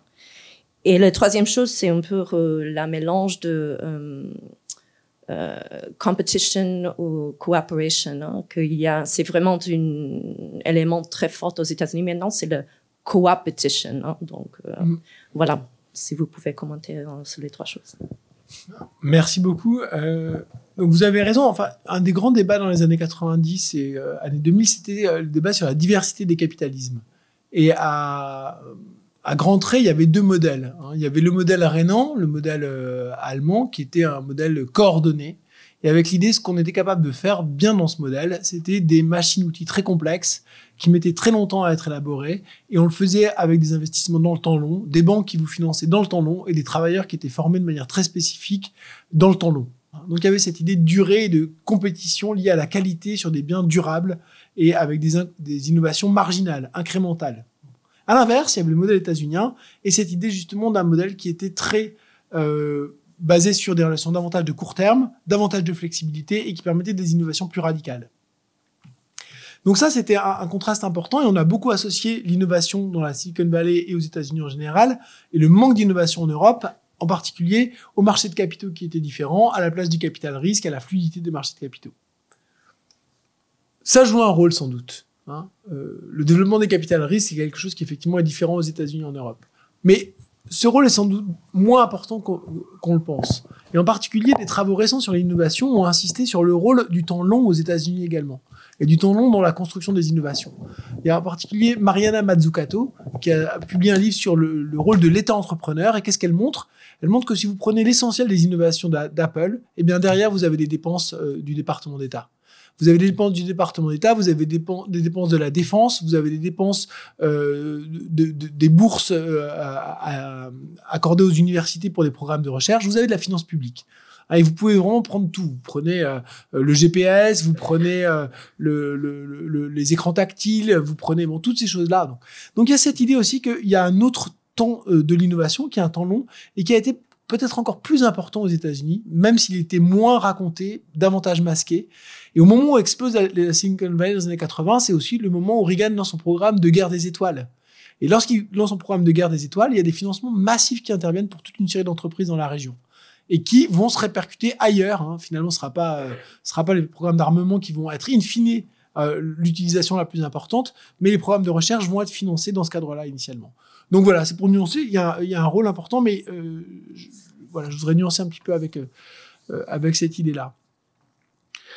Sur l'idée de co-petition, j'ai rien de très original à dire. Hein, c'est effectivement toute l'économie euh, des, des, clusters, l'idée que on peut être sur un même territoire, être à la fois en concurrence et en même temps avoir euh, des projets euh, partiels qui sont partagés, qui permettent d'avancer, de jouer. Vous avez tout à fait raison. Il y a une fluidité dans la circulation des, des, des connaissances à l'échelle du territoire en particulier dans la Silicon Valley, qui a beaucoup fasciné les chercheurs, parce qu'effectivement, c'était très impressionnant.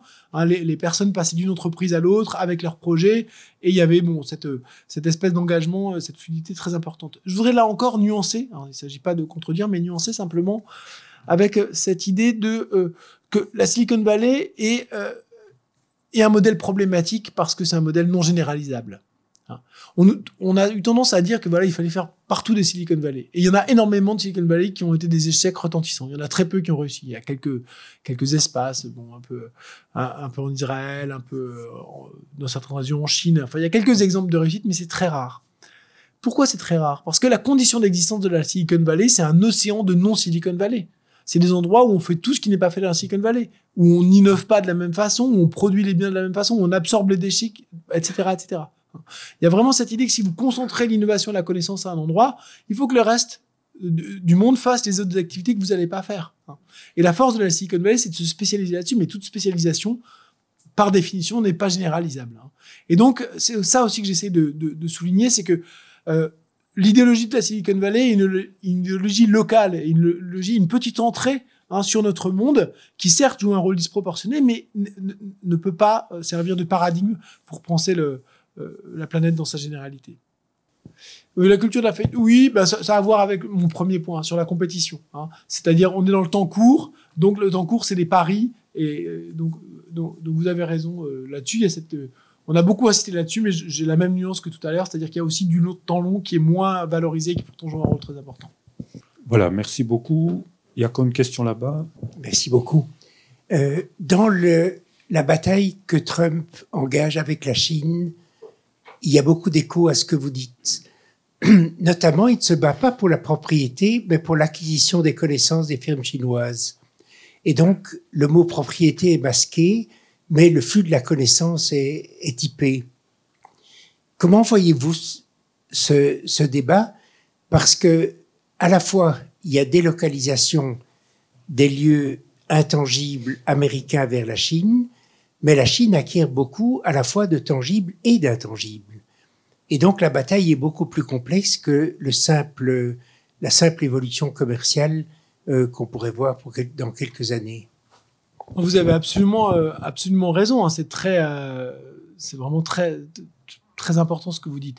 C'est-à-dire que la mondialisation telle qu'on a vue a partie liée au phénomène de financiarisation. On a des entreprises occidentales extrêmement rentables et qui investissent assez peu. Le secret de tout ça, c'est l'échange inégal. Une partie du secret de tout ça, il y, a, plusieurs dimensions, mais une partie du secret de tout ça, c'est l'échange inégal à l'échelle globale, où on fait fabriquer des choses et on est capable d'extraire des rentes, des rentes qui, j'espère l'avoir montré, sont associées à des rentes d'innovation. Il y a quelque chose de, fragile là-dedans. hein. Il y a quelque chose de fragile là-dedans. On a beau essayer de bloquer au maximum par la propriété intellectuelle les, euh, fuites, la connaissance finit par, euh, par se glisser. Et un pays comme la Chine, aussi organisé, avec euh, des institutions qui pensent très stratégiquement, a été capable de, de monter une partie, une grande partie euh, de, l'échelle de la connaissance et de s'approprier cette connaissance-là. Et ce qu'on voit aujourd'hui, c'est effectivement euh, la réaction de l'Empire, qui, est le, qui a organisé ce, ce phénomène-là devant la perte, l'affaiblissement de ce qui faisait son avantage compétitif. Dans les années 80, lorsque arrive la première grosse alerte, ce que, ce que les Américains ont en ligne de mire, c'est le Japon. Et ce qu'ils constatent, c'est que ce qui leur reste, c'est plus un avantage industriel, les Japonais ont rattrapé, c'est un avantage encore dans la recherche et dans l'innovation. Donc là, ils commencent à durcir les droits de propriété intellectuelle. Et ça se fait dans les années 80 et 90, comme je l'ai montré. Aujourd'hui, la Chine est la principale menace, et ils essayent de nouveau de redurcir davantage leurs droits de propriété intellectuelle en essayant de prolonger une position acquise. Hein, c'est bien ça l'enjeu de ce que veut essayer d'imposer Trump. C'est euh, de d'imposer euh, finalement de, sanctuariser hein, les positions euh, acquises dans le champ de la propriété intellectuelle par ces firmes. C'est perdu. Hein. Je pense que ça peut jouer sur quelques années, ça peut jouer sur du temps, mais le processus historique rend cette position pour, pour les firmes américaines sans doute difficilement tenable à l'échelle du temps historique moyen long terme, en tous les cas vis-à-vis -vis de la Chine. En tous les cas vis-à-vis -vis de la Chine. Une toute petite question. C'est intéressant ce que vous dites, parce que, en fait, l'électorat qui a élu Trump mm. est dans la position contraire et à se battre sur le tangible. Et l'international, l'enjeu Trump international, est sur l'intangible. Et donc, quand vous dites la bataille est perdue, le problème est celui de la bataille politique à l'intérieur des États-Unis par rapport au commerce extérieur, en sachant bien que les firmes de la Silicon ne soutiennent pas du tout Trump. Bien sûr. Et la contradiction est difficile. Bien sûr. Non, vous avez raison. Alors peut-être qu'on peut formuler une des grandes difficultés qu'ont qu eu les, internationalistes face à l'émergence du nationalisme à la Trump, c'est comment faire pour prendre en compte le fait qu'il y a euh, une mondialisation qui a affaibli la position euh, des classes populaires dans la plupart des pays riches, et en même temps ne pas se replier sur euh, une position nationaliste euh, qui, vise à opposer les peuples les uns vis-à-vis -vis des autres. Euh, ce que vous dites permet de pointer une, sortie de cette contradiction-là. C'est-à-dire que à l'échelle globale, tout le monde a intérêt à la circulation maximale des intangibles. La circulation maximale des intangibles, c'est la fin de ces concentrations extrêmes de richesse. Et en même temps, on peut avoir un deal international où on ouvrirait, on relâcherait la propriété intellectuelle en échange d'un durcissement de, de, de, de, des normes euh, sociales et environnementales. Et là, il y a la base de quelque chose de coopératif. Hein. On, part, on met en partage la connaissance et on va vers le haut en termes de protection de ce qui est directement lié au tangible. donc ça fait un peu écho à, à votre... Mais c'est pas ce qui, malheureusement, est pour l'instant principalement débattu. Voilà, merci beaucoup. On va conclure ici. Monsieur Durand, je vous remercie beaucoup. Je vous remercie beaucoup.